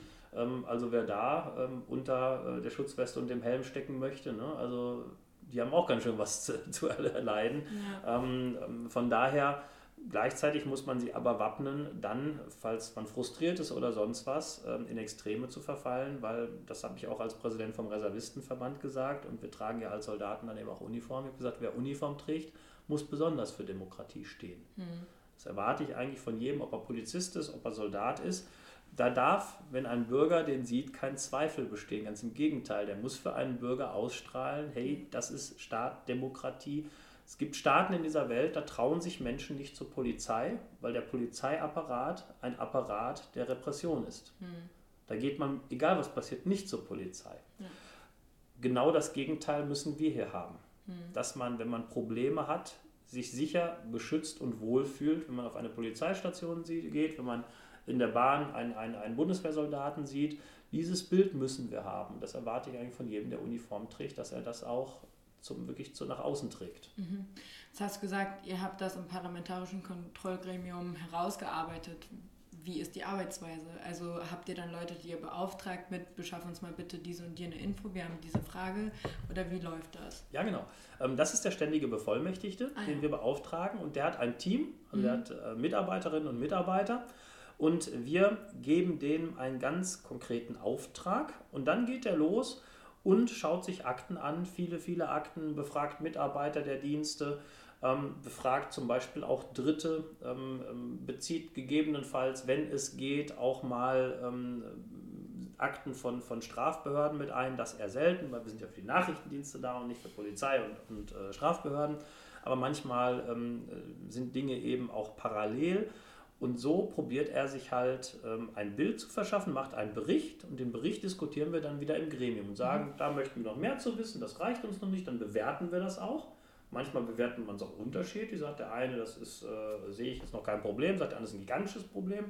Ähm, dann sagt man, okay, dann müssen wir das noch uns näher angucken, dann kann man es besser bewerten. Also sagen wir mal, ähm, beim Militär würde man sagen, unser Arbeitsmuskel ist der ständige Beauftragte. Okay. Und wie viele Mitglieder hat das Parlamentarische Kontrollgremium? Jetzt weiß ich gar nicht, ob ich das überhaupt schon noch sagen darf. Weil, Ach so, das ist da müsste ich jetzt mal gucken. Ja, weil, weil ähm, also inzwischen hat sich ja eingebürgert, wir erzählen ja fast alles. Mhm. Aber früher war das mal so, da war geheim, wann das Gremium tagt, da war geheim, wo das Gremium tagt und die Tagesordnung und was sowieso. Mhm. Also weitestgehend war das alles, ähm, ähm, ich sag mal, im Geheimen. Inzwischen ist das fast jedem bekannt. Auch das tagt dann und dann schon wieder. Und, und äh, dann wird man angerufen, äh, seid da um dann und die Uhrzeit durch. Also da hat sich schon ein bisschen was verändert, wo ich mich manchmal frage, wo ist das richtige Maß? Mhm. Wir wollen, dass auch unsere Dienste eine gewisse Transparenz haben, weil sie auch die Akzeptanz der Bevölkerung haben müssen. Mhm. Also was Aufgaben betrifft, was rechtliche Rahmen betrifft, da finde ich Transparenz total wichtig, dass die Bürger wissen, was macht eigentlich ein Verfassungsschutz. Ja. Wofür ist er da? Mhm. Ich glaube, da gibt es vieles, was noch nicht so detailliert bekannt ist. Mhm, und, und, vor allem auch vieles, was beim Verfassungsschutz falsch läuft, glaube ich. Ja, was, äh, wir haben ja nicht nur den Verfassungsschutz auf Bundesebene, auch die ja. Landesverfassungsschutzämter. Und da hören wir auch immer wieder, was auf verschiedenen Ebenen nicht richtig läuft, wo mal hinterfragt, ist das der Auftrag eigentlich? Mhm. Was ist eigentlich der Auftrag? Ähm, wie nehmen die den wahr? Also das sind Dinge, die wir natürlich auch im parlamentarischen Kontrollgremium hinterfragen. Übrigens auch die Länder haben auch parlamentarische Kontrollgremium in den Landtagen für ihre Landesverfassungsschutzämter. Ähm, und die hinterfragen natürlich solche Dinge. Ähm, also da finde ich Transparenz wichtig, dass auch klar ist, das ist eine Behörde, die macht Sinn, die ja. brauchen wir, die macht auch was Vernünftiges, die ist nicht da, um uns Bürgerinnen und Bürger irgendwie zu, zu äh, überwachen und unter Generalverdacht zu stellen. Das kennen wir in Deutschland mit der Gestapo. Deswegen haben wir auch ein Trennungsgebot. Wir mhm. trennen in Deutschland Polizei und Nachrichtendienste, weil wir diese geschichtliche Erfahrung gemacht haben.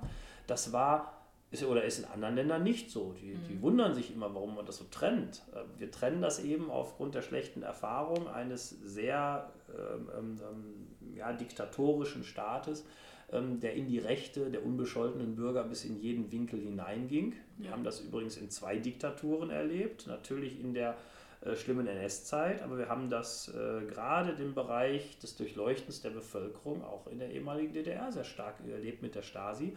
Ähm, und von daher sind wir der Meinung, ähm, aus unserer geschichtlichen Erfahrung ist das sehr gut, Polizei und Nachrichtendienste zu trennen mhm. und nicht das zusammenzumixen und einer Behörde ähm, dann hinterher so viel, ich sag mal, Power zu geben, ähm, naja, dass die hinterher alles darf und man gar nicht mehr mitkriegt, äh, werden hier wirklich nur die Bösewichte in den Blick genommen oder die unbescholtenen Bürger auf links gedreht, was nicht geht. Ja. Von daher glaube, dass der Teil an Transparenz ist gut, aber wir brauchen auch in diesem Gremium die Möglichkeit, dass die Dienste uns alles offenherzig erzählen und wenn die den Eindruck gewinnen, das dringt alles raus, mhm. dann ist das Kampf. Dann mhm. wollen die eigentlich nichts sagen, wir probieren es denen rauszupressen ähm, und dann gibt das so äh, wie so ein kleines Tauziehen und dann wird das alles ganz schwierig. Also man merkt, wenn die Dienste und die Regierung Vertrauen in uns hat, das gilt für Untersuchungsausschüsse in gleichem Maße. Dann sind die freigebiger mit ihren Informationen, da muss man sie sich nicht so rausziehen. Mhm. Ähm, wenn alles direkt durchgestochen wird, weil es geht ja auch hinterher um die Arbeitsfähigkeit der Dienste, wenn vieles nach draußen geht, dann können sie ihren Laden dicht machen, ähm, dann ist das ein sehr mühseliges Geschäft. Deswegen sage ich immer, ja, die Aufgaben des PKGR, also unseres Kontrollgremiums, die müssen wir erklären, auch gerne detailliert. Die stehen auch im Gesetz festgeschrieben, da gibt es nichts, was geheim zu ist. Aber was wir dann in den Sitzungen erfahren, das muss man nicht am nächsten Tag direkt draußen erzählen. Deswegen war ich jetzt so ein bisschen zurückhaltend. Wobei ähm, übrigens die Mitglieder des Parlamentarischen Kontrollgremiums mit Kanzlermehrheit im, im Plenum gewählt werden. Also das kann man relativ schnell nachrecherchieren, mhm. wer da drin sitzt, wie viele da drin sitzen. Ich habe jetzt auch gesagt, dass ich drin sitze. Ne? Richtig. So könnte ich mir vorstellen, wenn ich die Namen jetzt mal durchdekliniere, von mhm. Konstantin von Notz mhm. ähm, bis hin ähm, äh, zu unserem Vorsitzenden Roderich Kiesewetter, bis hin ähm, ähm, auch äh, zu Stefan Thomé von der FDP. Ähm, da finden wir schon einige, die da äh, bekannt sind, glaube ich. Mhm. Mit Konstantin von Notz habe ich übrigens auch schon gequatscht. Mhm. Ähm, ich wollte noch fragen, Thema Transparenz. Es gibt ja jetzt das Lobbyregister. Kam mhm. das nicht auch aus dem ersten Ausschuss? Das kam aus dem ersten Ausschuss, also jetzt quasi Zäsur, nichts mehr Nachrichtendienst nee. und parlamentarisches Kontrollgremium. Jetzt sind wir wieder beim Geschäftsordnungsausschuss, ganz genau. Ähm, das Thema, ich sag mal, ähm, Lobbyregister, das ist eigentlich der Begriff, den ich benutzt habe, mhm. weil es gibt in dem ganzen Themenkomplex unheimlich viele Ansinnen unheimlich viele Begriffe, die aber leider alle so ein bisschen durcheinander gehen. Mhm. Das größte hehre Ziel aus meiner Bewertung ist der legislative Fußabdruck. Also zu wissen, wer hat alles bei einem Gesetz, was hinten bei rauskommt, in äh, zweiter und dritter Lesung, dann irgendwann veröffentlicht wird, wer hat da alles mitgemengt. Mhm. Das ist ein total kompliziertes Ding, kann ich gleich nochmal was zu erzählen. Daneben ähm, ist die Frage Transparenzregister. Da ist die Frage, wo, wie, was alles wird transparent gemacht. Der kleinste Schritt, nach meiner Bewertung zumindest, ist das Lobbyregister. Mhm. Da habe ich ein Register und da trage ich ein, wer lobbyiert. Ja. So, das ist der Minimalakt. Ich habe immer gesagt, lass uns jetzt endlich damit anfangen. Ich habe mhm. vor, jetzt darf ich wieder, Zeit ist immer so mein Problem. jetzt ist immer so, ich glaube vor fast zwei Jahren, aber ich müsste es jetzt genau nachschauen, habe ich gesagt, lass uns jetzt endlich ein Lobbyregister machen. Da waren es ähm, Transparency International und der VCI, das ist der Verband der chemischen Industrie, die gesagt haben, liebe Leute, wir sind für ein Lobbyregister. Mhm. Da ich gedacht, ey, ein großer Wirtschaftsverband, Industrieverband, der BDI war dann auch irgendwann dabei. Da habe ich gesagt, ey Leute, warum machen wir das nicht einfach? Wo ist denn mhm. das Problem? Also wenn, wenn die, die es betrifft und viele, die im Bereich politische Meinungsmache unterwegs sind mit ihren Agenturen, die sagten auch, wir wollen das.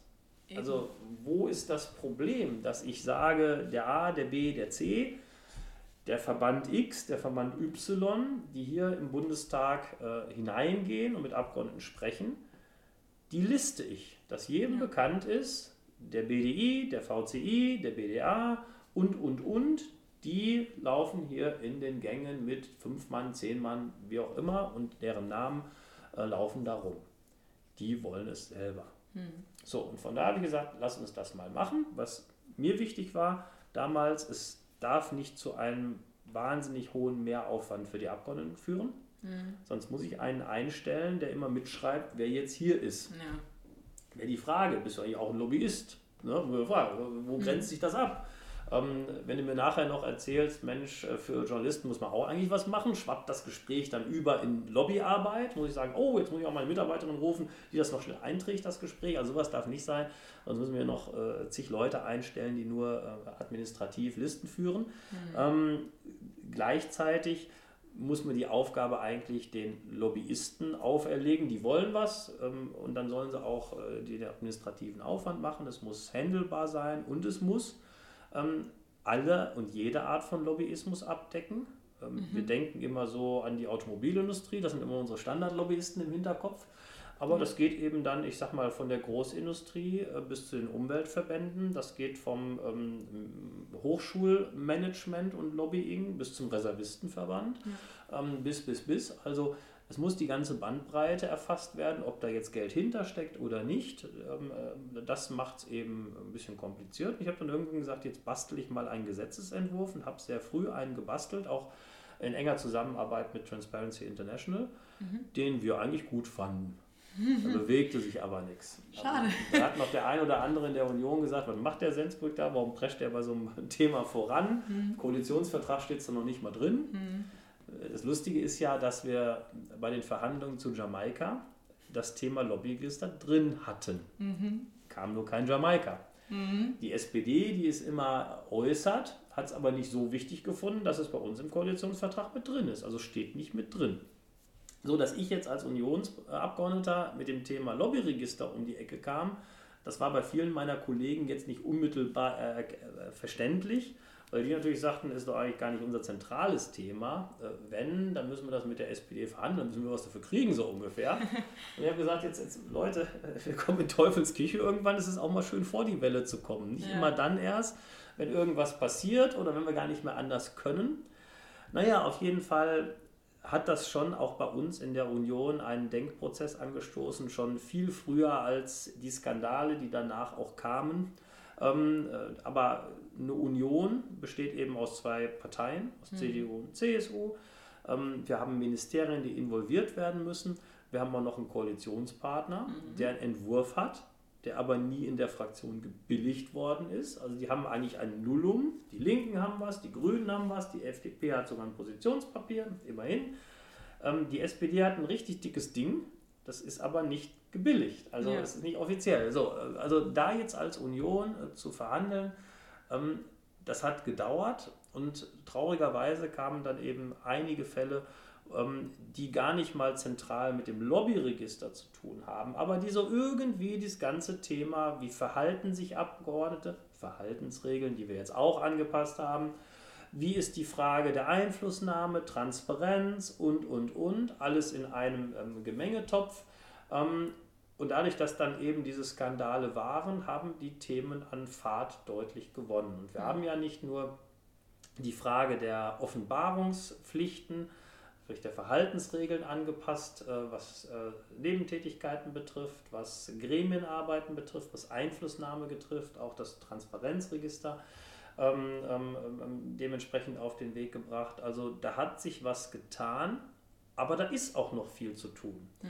Ich sage immer, lass uns doch jetzt, bevor die Legislatur zu Ende ist, aber jetzt ist es wahrscheinlich auch schon zu spät, und ich hätte es schön gefunden, wenn wir überhaupt erstmal zu einem gemeinsamen Verständnis des Begriffs gekommen wären, das Thema legislativer Fußabdruck anpacken. Mhm. Weil das Problem ist, dass wir da alle was anderes drunter verstehen. Für mich ist der legislative Fußabdruck der ganze Prozess, in dem Einfluss auf ein Gesetz genommen wird.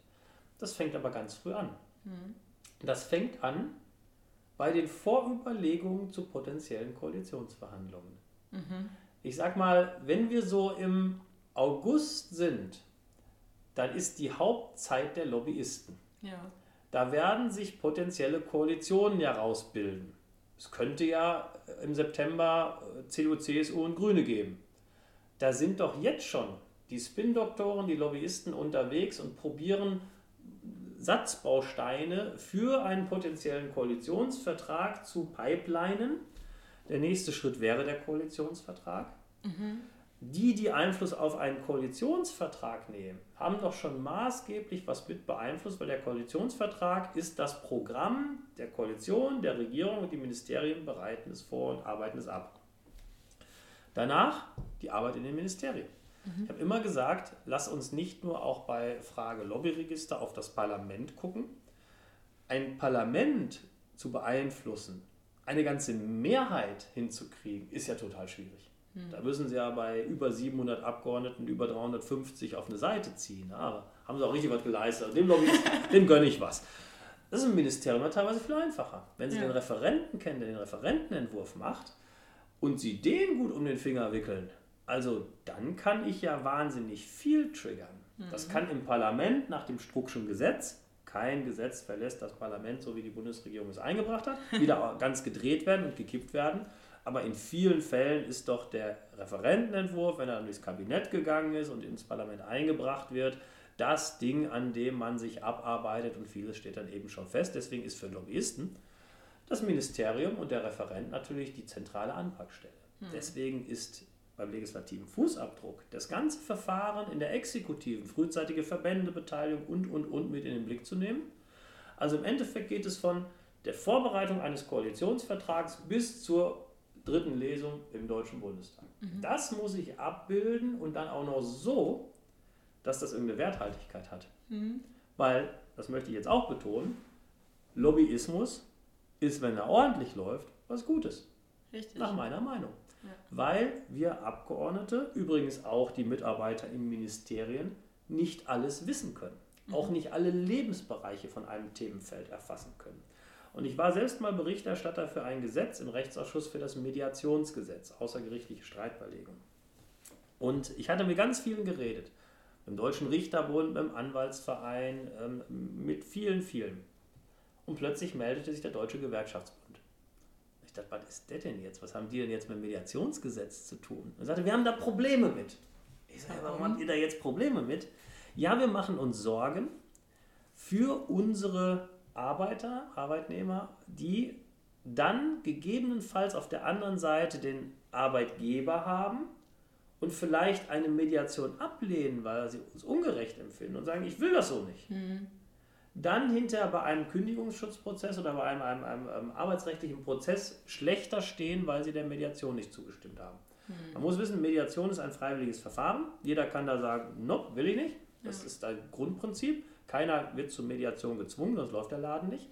So, und wer dann sagt Nein, das ist völlig legitim, darf natürlich keinen Nachteil hinter einem arbeitsrechtlichen Prozess führen. Da hatten die Sorge, weil klassischerweise bei Vorverfahren, wenn ich das boykottiere oder nicht mitmache, dann habe ich schon Malus für das Hauptverfahren. Und da wurde mir klar, eh gut, dass Sie mir das gesagt haben, Mediation soll auch im Arbeitsrecht möglich sein, aber ja. wir haben dann reingeschrieben, wer einer Mediation nicht zustimmt oder sich rausnimmt, von seiner Freiwilligkeit Gebrauch macht, der darf natürlich keinen Nachteil in einem gerichtlichen Verfahren mhm. haben. Und das war ein wichtiger Hinweis, die Sorge äh, damals äh, der Gewerkschaft, die äh, das eben mitteilte. Da hätte ich ja nie dran gedacht. Ja. Und so sind ähm, ähm, Lobbyverbände nach meiner Meinung was Gutes, weil sie einem die Vielfalt an Informationen geben und viele Papiere helfen einem wirklich exzellent, diese Vielfalt mancher Themen ähm, zu erkennen und dann auch das zu berücksichtigen. Und ein verantwortungsvoller Abgeordneter, was, was der absolut überwiegende Teil der Abgeordneten aller Fraktionen im Deutschen Bundestag ist, der wägt dann all diese Dinge ab und trifft dann seine eigene Entscheidung und mhm. äh, vertritt die dann. Ähm, ärgerlich ist es dann, und das sind ganz seltene Fälle, aber die hauen dann natürlich richtig rein, ähm, wenn ähm, bis hin zum Stimmenkauf oder einer Beeinflussung, äh, dass er später ja noch irgendwo anders was werden könne, Aha. wenn dann eben ähm, Sichtweisen beeinflusst werden und das geht eben gar nicht. Das mhm. sagt das Grundgesetz ja anders. Abgeordnete ja. sind eben nicht Lobbyverbänden verantwortlich, sondern ihrem Gewissen. Ja, richtig. Ähm, bist du eigentlich als Präsident des Reservistenverbandes dann gewissermaßen auch Lobbyist? Ich bin da, das sage ich auch ganz ehrlich, klar, ich bin Lobbyist einmal für meinen Wahlkreis. Ja. Also ich äh, unterstütze meine Wahlkreisunternehmen, ähm, wo es nur geht. Ich finde es die tollsten, die besten, die schönsten Unternehmen und super tolle ähm, Unternehmer mit tollen Produkten. Und äh, jeder, der was äh, über die Sauerländer Unternehmen mhm. wissen möchte, von der Felddienstbrauerei bis Falke Socken, von Borbett-Felgen bis Ritzenhoff-Glas und viele, viele Kenn mehr. Ich sogar alles. Genau. es gibt übrigens noch äh, unendlich viele, die man vielleicht nicht kennt, die Hidden Champions der Region sind und äh, ähm, äh, deutschlandweit, aber international sogar bekannt sind. Der kann sich jederzeit bei mir melden und viel über das Sauerland erfahren. Aber eben auch durch die Funktion Reservistenverband, eindeutig Lobbyist äh, für den Bereich Reserve. Mhm. Ähm, und da probiere ich natürlich auch die Interessen von Reservistinnen und Reservisten im Deutschen Bundestag hörbar zu machen. Ähm, wir haben einige, die in Verbänden und Institutionen engagiert sind, von ähm, Handwerkskammerpräsidenten, wir hatten mal eine Handwerkskammerpräsidentin sogar mhm. im Deutschen Bundestag, äh, bis hin zu Ärzteverbänden, ähm, wo Abgeordnete sich noch neben dem Mandat engagieren. Bei uns ist das übrigens ehrenamtlich, mhm. gibt kein Geld dafür. Bringen wir aber diese Themen in den parlamentarischen Raum. Ähm, und finde ich auch völlig legitim, wenn es klar ist. Ja. Genau. Also wenn ich jetzt gesagt hätte, oh nö, ich bin nach allen Seiten da offen. Nee, ich äh, bringe dann natürlich auch Verbandsthemen ein. Ich habe dann den Hut des Verbandspräsidenten auf mhm. und die Kollegen wissen auch, ja, ja, der Sensburg, der redet wieder für seine Reserve. ist ja auch, das Schild ist halt drauf. Ne? Ja. Äh, schwierig wird es dann, wenn da einer herkommt, der sieht halt aus, als hätte er damit nichts zu tun. Mhm kriegt einen tollen Job da angeboten und sagt, das ist so eine tolle Sache da und da. Und, und, ne? Also bei mir ist klar, ähm, mhm. das ist der Verbandspräsident, na klar, der redet für seine Reserve. Ja. Übrigens aber auch nur dann, wenn ich davon überzeugt bin. Also ich trage jetzt nichts vor, äh, was ich für totalen Stuss halte. Also ja. das brauche ich mir dann auch nicht geben. Aber die Themen, die wir, glaube ich, als Verband positionieren, die sind auch vernünftig. Sonst würde ich sie im Verband schon einbremsen. ja, das, das will ich doch hoffen vom Präsidenten. Ja, klar. Okay. Du hattest eben noch gesagt, es gibt einen, einen Sachverhalt in dem Kontext, der etwas komplizierter sei. War das schon das? Ist das schon beantwortet? Boah, wann habe ich das denn gesagt? Alles kompliziert. Ja. Vielleicht kommen wir gleich noch drauf. Ist uns auch vollkommen egal. Ähm, ich frage meine Gäste auch immer noch, ob sie sonst noch was auf dem Herzen haben, worüber sie gerne plappern würden. Ach du liebe Zeit. Ach du liebe Zeit. Ach, mir endlose Sachen ein. Also neben den ganzen Dingen, die ähm, der Deutsche Bundestag äh, fleißig, fleißig macht.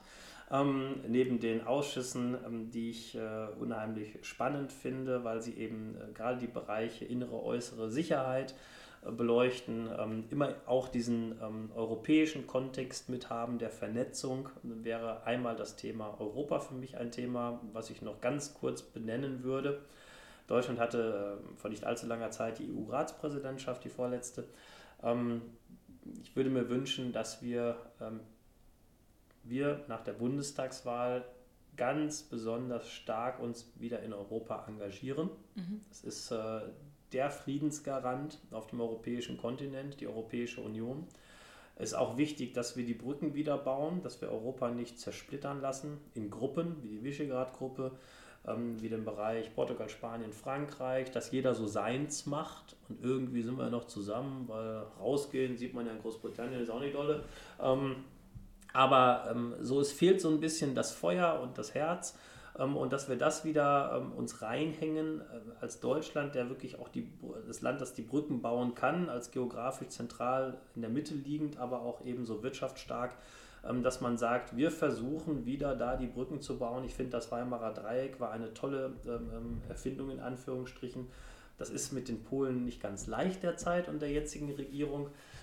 aber nichtsdestotrotz muss man es diplomatisch immer wieder versuchen, weil mhm. neben den Regierungen, wo einem nicht immer jede gefallen mag, hängen eben auch viele, viele Bürgerinnen und Bürger Europas dran. Und die mhm. sollen in Frieden leben, die sollen in Wohlstand leben. Und auch so Themen, wie ich sie betreue, mit Sicherheit und Nachrichtendienste, das geht alles viel besser, wenn wir uns in Europa, was die Werte betrifft, was die Ziele betrifft, einig sind. Vielleicht mhm. bei manchen Dingen mal sagen, nein, verstößt gegen die Europäische Menschenrechtskonvention, das sehen wir einfach anders. Ich glaube, es ist auch kein Gewinn, wenn Nachrichtendienste oder Geheimdienste besonders Leute umbringen. Da hat man unterm Strich nichts von. ähm, und, und, zum anderen, dass wir eben auch insgesamt wieder nah oder näher rankommen, weil wenn man den anderen kennt, wenn man die anderen Nationen kennt, äh, wenn man die Menschen kennt, ist eine Frage von, wie Menschen miteinander umgehen, mhm. dann kommt man auch nicht auf Gedanken und sagt, die da, dann sind das nämlich wir Europäer und dann kommt man auch nicht auf Gedanken und sagt, äh, da müsste man mal wieder äh, militärisch, polizeilich oder was auch immer gegeneinander vorgehen.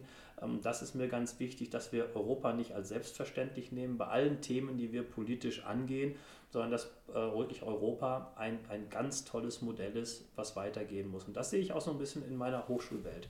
Ansonsten sage ich jetzt nicht mehr viel, weil wenn der, wenn, der, wenn der Moderator oder der Interviewer sagt, gibt es da noch was, dann hat mhm. er eigentlich nicht auf dem Schirm, jetzt kommen nur 30 Sachen genauso lang wie das Interview bis jetzt. ähm, aber ich sage mal, neben dem Beruf, und bei uns ist das ja die Politik, gibt es auch immer Privatleben und das ist auch ganz wichtig und viele glauben ja nicht, dass wir Politiker, wenn mal die Rede vorbei ist, mal aus dem Plenum rauskommt, egal zu welcher Fraktion man gehört, unheimlich gut miteinander umgehen kann. Mhm. Also das können wir, weil hinter dem Politiker auch immer noch die Privatperson, der Mensch steht. Und das ist, glaube ich, auch ganz wichtig, auch in der medialen Darstellung, ähm, dass das nicht so auf anonyme Wesen reduziert wird, ja. Wie, wie äh, der und der und die und die Partei. Also das ist auch immer ein Mensch, ein Mann, eine Frau, die sich engagiert, ähm, mit einem Privatleben, mit einer Familie, mit allem drum und dran ähm, vielleicht mit Krankheiten, mit Problemen in der Familie, mit, mit und so weiter. Also da steckt immer ein Mensch dahinter, ein Individuum. Das, glaube ich, müssen wir auch so in der gesellschaftlichen Diskussion sehen, weil wir haben in den letzten äh, paar Jahren ja auch sehr viel gehört, äh, wie Politiker angegangen worden sind. Ähm, bei Äußerungen in sozialen Medien über Renate Künast, das ist sehr intensiv mhm. berichtet worden. Aber wenn man auf der kommunalen Ebene sieht, wie Bürgermeister, aber auch ehrenamtlich engagierte Politiker teilweise angegangen werden, nicht nur in sozialen Medien, da müssen wir uns alle wirklich Gedanken drüber machen, weil unser Land lebt eben auch von diesem Engagement, von ganz, ganz vielen, nicht nur von den paar Bundestagsabgeordneten. Und da sollte eben nicht ein Klima von Hass und die beschimpfe ich einfach mal, nur weil ich jetzt nicht das kriege, was ich gerne möchte oder das so schnell verstehe, sondern da kann man auch mal, jetzt sage ich das nicht für einen Bundestagsabgeordneten, nicht falsch verstehen, aber ich gerade an die ehrenamtlichen Kommunalpolitiker denke ich, denen kann man auch mal Danke sagen, dass die sich reinhängen in ihrer Freizeit ja. und sich für den Dorfplatz einsetzen, ähm, dass Dinge verschönert werden, dass äh, äh, Denkmalfördermittel in den Ort kommen und so weiter, weil wenn wir die nicht hätten, die das machen würden, dann sehen wir in unserem Land auch ganz schön blöde aus. Das, das lag mir doch auf dem Herzen. das finde ich gut, das finde ich gut.